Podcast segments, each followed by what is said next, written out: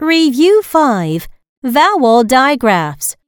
Listen and fill in the correct words. A field trip. Today, we go to the zoo. We see bears. Bears have big paws. We see a hawk looking at us. Its claws are as sharp as hooks. We see lions. Lions yawn and look like lazy kings. There is a penguin show at noon. We see penguins swimming in the cool pool. We see turtles crawling in a row, and they are really slow.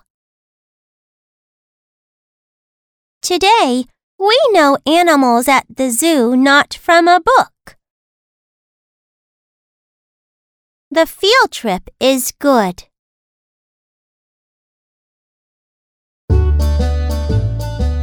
A field trip. Today, we go to the zoo. We see bears. Bears have big paws. We see a hawk looking at us. Its claws are as sharp as hooks. We see lions. Lions yawn and look like lazy kings. There is a penguin show at noon. We see penguins swimming in the cool pool.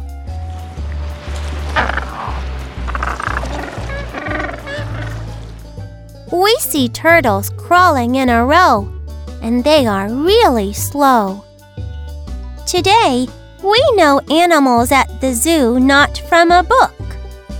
The field trip is good.